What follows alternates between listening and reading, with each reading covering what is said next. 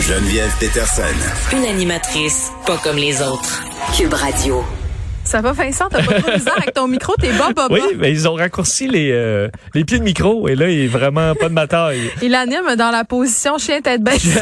je suis accoupi. accoupi. Je vais avoir besoin d'Advil euh, plus, plus tard aujourd'hui. Ou des Robax à 7 platine, voire Oui. même. si je me fie à la posture euh, actuelle. On revient euh, sur l'affaire euh, Will Prosper qui fait... Écoute, c'est- vraiment dommage. C'est pas sans rappeler euh, ce qui s'est passé avec Aline Nestor, là, des candidats vedettes.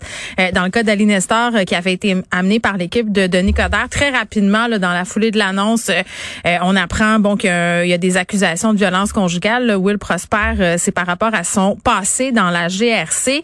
Il aurait pas tout à fait dit la vérité. Non, il faut se rappeler qu'il y a beaucoup d'éléments là-dedans. Là. Will Prosper, c'est qu'il a quand même souvent parlé de son passage dans la GRC comme un élément, un moment marquant là, dans sa vie où il s'est rendu compte que ça ne lui convenait pas, euh, que c'est entre autres euh, ce milieu-là qui a fait qu'il dit ben non, moi je vais plutôt me concentrer sur euh, le travail communautaire. D'ailleurs, il l'a fait pendant des années. Là. Puis on lui enlève pas ça, fait du travail de terrain très important. Mais euh, la raison de son départ à la GRC, il disait que c'est un peu ça, c'était pas fait pour lui, puis il préférait le communautaire, sa passion pour le cinéma aussi. Donc, finalement, hein, on se rend compte que c'était euh, ben, même plus romancé. Là. C'était pas ça la véritable raison.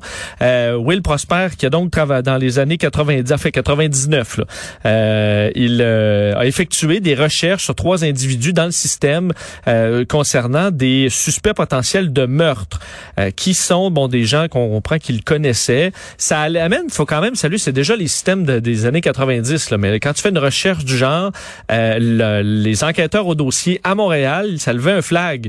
Et là, tu peux dire pourquoi il y a un, enquêteur au Manitoba Ouais. qui recherche sur mon cas de meurtre, à lui, lui fait un appel, puis là, il explique que c'est parce qu'il il y avait du temps, Il puis était il était curieux. tout simplement, et que c'était un ami d'enfance. Et là, l'enquêteur est un peu inquiet, dit, ben là, contacte-les pas pour leur dire ça.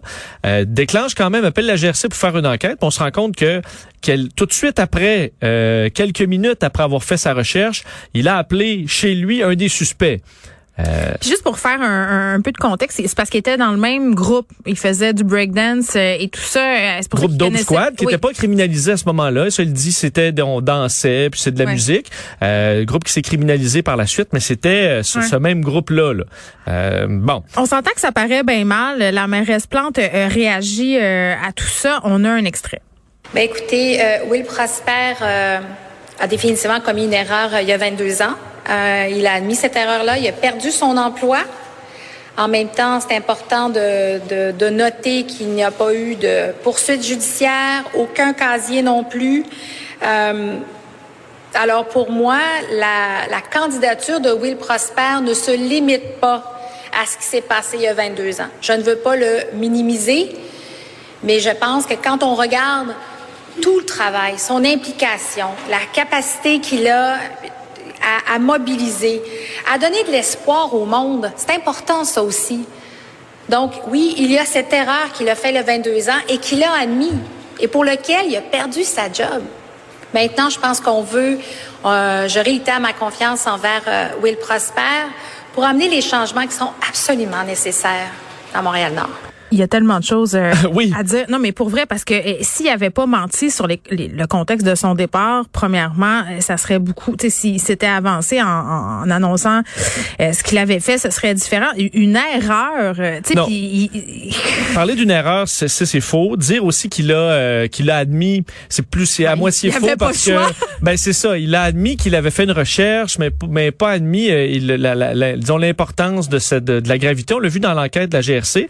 Et faut dire une euh, euh, dire que c'est une erreur. Là. Mettons, euh, on peut en comprendre que des politiciens plus jeunes ont fait des erreurs. On peut penser à même si tu as commis un petit larcin là, à 17 ans, là, puis là t'es rendu à il s'est fait 50 ans. à fumer du pot. C'est ça. chose, Mais là, c'est un, bon, c'est un, dossier qui touche directement au sujet de l'heure à Montréal, la sécurité, les dossiers d'armes à feu, de gangs de rue, et c'est lui-même qui souhaite le définancement de la police. Donc, ça le place euh, sérieusement, euh, ben, disons, ça embête assurément le public sur la confiance qu'on peut peut avoir L'éthique personnelle aussi de cette personne-là. Puis quand ton, ton casting, entre guillemets, c'est celui de rebâtir les ponts entre la police et les communautés à Montréal-Nord. Ce lien-là, il est brisé. Ben, euh, et il faut dire, Mme Plante dit, il n'y a pas eu d'accusation, il y a pas il y a un dossier vierge. C'est pas en politique, c'est pas ça. Là. Je comprends, il n'a pas été reconnu au criminel, ça l'empêche pas de travailler au communautaire, travailler dans ce qu'il veut. Mais là, c'est une candidature politique où il faut que, tu, que les gens aient confiance en toi, donner l'apparence de justice, apparence de, de, confiance, surtout dans des cas de sécurité publique en ce moment. Et euh, faut dire, le fait de rechercher dans le dossier, là, fouillasser dans les dossiers, dans le monde policier, c'est super grave.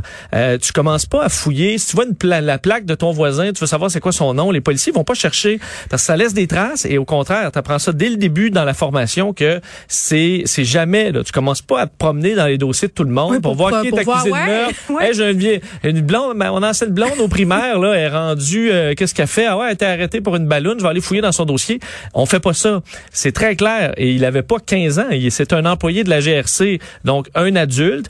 Alors ça, ça augmente en gravité. Et ah, là, c'est dur de qualifier ça d'erreur de jeunesse, là, effectivement. Tout à fait. Donc là, la, la, confiance de la population est brisée. À mon avis, euh, c'est un dossier qui finalement euh, va se terminer par son départ. Valérie Plante dit avoir refusé son offre de quitter, mais lui, il est pas obligé de. pas parce que Valérie Plante a dit non, quitte pas qu'il peut pas quitter. Là. Alors, ça va être euh, impossible pour lui de faire campagne dans ce contexte-là. Puis bon, même ah. si advenant le fait qu'il était élu, comme tu sais, ça pose tellement de problèmes. Je veux dire. Oui, puis les policiers ont vu le, le, le, ça va pas aller, les policiers. je pense que vraiment toute personne voudrait travailler après avoir su ça mais avec qui va être impliqué directement dans les dossiers policiers. C'est pour ça qu'il est là. Ouais, ça marche pas. Et, sur le définancement, là, on sait que c'est une position qu'il a pris, qui est pas la même que Valérie Plante, mais quand même. Et amène la question très sensible euh, des, euh, du traitement des candidats de la diversité. Et moi, je suis pour. Euh, il faut travailler là-dessus, là, qu'il y ait plus de diversité. On veut des gens de couleur, on veut des gens d'orientation sexuelle différente, on veut des trans qui soient, qui se sentent à l'aise de se mettre sur un panneau euh, dans une élection et de le faire en toute confiance. Il faut. Mais je pense que la dernière chose que les candidats de la diversité veulent, c'est qu'il y ait un traitement différent.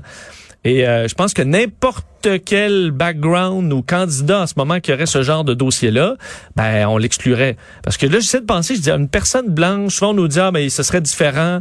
Puis là, tu dis, dans un cas comme ça, je pense pas. Euh, il y en a peut-être d'autres d'autres types où là, tu dis, ah, pourquoi on est plus dur avec eux et pas avec eux? Je pense que dans un dossier comme ça, où tu sorti de la GRC, pour un dossier lié à de la criminalité des gangs de rue, quand toi tu te fais des positions très claires sur les policiers, dans hommes, femmes, blancs, noirs, j'ai l'impression que c'est euh, ce serait la fin, ce serait le game over pour tout le monde. Alors ça, je pense que pour Valérie Plante, euh, c'est important de lui rappeler. Puis tout le monde lui rappelle, je vois sur les réseaux sociaux, c'est assez unanime que ça n'a pas de bon sens. Donc des fois, on a peut-être voulu sauver son candidat rapidement dans l'émotion. Le droit, le droit au pardon, c'est une chose. Euh, la rédemption, la réhabilitation, euh, moi, c'est des choses en lesquels je crois fondamentalement.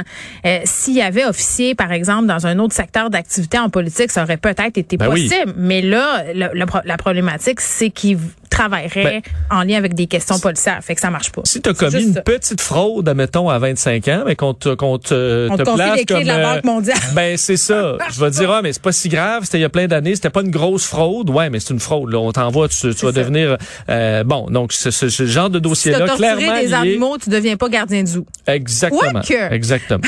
bon. Euh, est-ce que le docteur euh, Arruda est trop déprimant? Oui, je voulais, euh, je voulais répliquer Moi, je à notre collègue. un petit soleil. Ben, un vrai soleil mais c'est j'écoutais, euh, je, lisais d'ailleurs l'article, j'écoutais Richard Martineau aujourd'hui, notre collègue. Puis Richard, je lui disais quand j'étais son chroniqueur, euh, c'est des montagnes russes d'émotions. Comme tout le monde, il représente bien le fait que des fois on est positif sur la COVID, on dit on va s'en sortir, ça va bien aller. D'autres jours on dit on ça ira jamais bien. Aujourd'hui, Richard est un peu là-dedans, en disant le docteur Arruda. Et c'est vrai, euh, on repousse toujours un peu là. Il fallait 70% de vaccination, le 75 maintenant c'est jusqu'à 95. Ok, mais jusqu'à quand allez-vous repousser la, la ligne d'arrivée? 110 Ben oui, 110% d'un marathon là, qui en finit plus. Ça, euh, Richard, t'as tout à fait raison là-dessus. Là où je débarque, c'est que, bon, je les entendais, lui, entre autres, Adrien Pouliot, dire, ben là, le docteur Arruda, le docteur Arruda, qui nous, pourquoi il nous dit pas c'est quand, là, la sortie? Pourquoi il nous fait pas un plan de sortie? pourquoi il nous l'a pas dit? Pourquoi il repousse ça? Mais je vais vous le dire, messieurs, docteur Arruda, là, il sait pas Il y en a aucune idée. Et euh, je comprends, je suis surpris de voir qu'à fin 2021, ben pas fin, mais disons euh, plus de la moitié de passé, après un an et demi de pandémie, euh, vous avez pas compris que Dr Arruda, là, il sait pas. Là, il a pas su pour les masques. Il était au, il était en voyage jusqu'à la jusqu'au mois de mars. Il est revenu tard. Il était pas au courant des aérosols. Il était un dernier embarqué ces aérosols, les tests rapides. Arrêtez de penser que le docteur Arruda a une boule de cristal parce qu'on s'est rendu compte qu'il n'y en avait pas. Peut-être quand il y a les informations vraiment claires, là, il réagit, puis une expertise là-dedans, puis je le nie pas. Mais pour ce qui est de voir dans le futur, je pense qu'il est temps que vous compreniez que le docteur Arruda, il ne sait pas à peu près pas plus que vous. Euh, donc oui, les, euh, les, tous les experts le disaient, le, le, le, virus peut muter, peut varier, peut devenir plus virulent. C'est la même chose depuis le début, puis là, on est pris là-dedans. Alors, euh, c'est pas une nouveauté, c'est une grande possibilité qui malheureusement s'est matérialisée. Puis s'il faut 95, bon, on essaiera d'y aller jusqu'à 95. Est-ce que c'est mm. possible? Je pense pas, mais euh, ça peut être un but euh, louable. On a reçu euh, lundi quelqu'un qui avait signé une lettre dans la presse sur le nouveau normal, tu sais, puis il disait, il disait, on a, on a comme trois positions par rapport à ce qui s'en vient, tu sais, il y a, y a les gens qui sont carrément dans le ça, c'est le monde qui a encore des arcs-en-ciel Vincent accrochés dans leurs fenêtres. Là. Pour eux autres, ça va bien aller, étant donné qu'on se fait vacciner, puis dans trois semaines, on retourne à Cancun, on se fait des sept carrés à Noël, puis hein, on reprend là où on l'avait laissé il y a deux ans maintenant. Tu sais, euh, puis il y a ceux qui sont comme euh, dans, dans, dans, le semi-déni. Là, ça, ça serait peut-être toi puis moi. C'est-à-dire, on, a des espoirs, mais en même temps, on est réaliste. Puis il y a les plates, ceux qui savent, là, puis ceux qui, qui se disent, ben écoutez, à la lueur de ce qu'on sait maintenant, il va falloir apprendre à vivre avec. Puis le, c'est pourquoi je te parle de ça, c'est parce que le cœur de, cette lettre-là, c'était de dire les politiciens là, ils nous ont vendu comme un message de com pour nous motiver à aller nous faire vacciner que ça allait revenir à normal. Je pense qu'en ce moment, ils sont en train de jongler avec l'idée de euh, c'est quoi le prix politique à payer de nous dire la vraie affaire, c'est-à-dire que ça va pas bien aller, euh, qu'il va falloir apprendre à vivre, puis que même si on s'est vacciné à 110% comme je disais tantôt, il va rester quand même un gros point d'interrogation.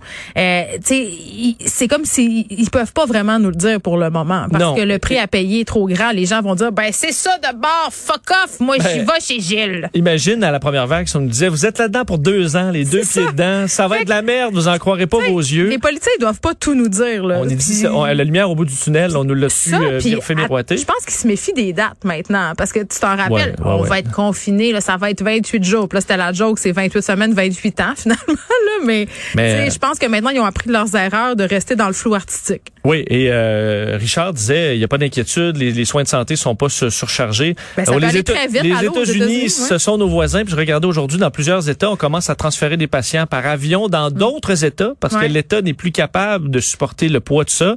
Floride, c'est 3600 aujourd'hui personnes hospitalisées aux soins intensifs. Ben, c'est ça. La Louisiane, il restait seulement 40. Euh, L'Oregon, une quarantaine de, euh, de, de lits pour soins intensifs dans tout dans tout l'État au complet, la situation qui s'est grandement détériorée. Donc, faut pas se penser à l'abri de ça parce que nous, on est quoi? On est Canadiens. Non, ça ben c'est ça. Ben François Audet, euh, le nom de la personne euh, qui a écrit la lettre, mais on sait très bien que ce qui se passe ailleurs, c'est la bande-annonce de ce qui s'en vient pour nous. fait que, hein? Tout à fait. On va pas, soyons euh, exactement. à demain, Vincent.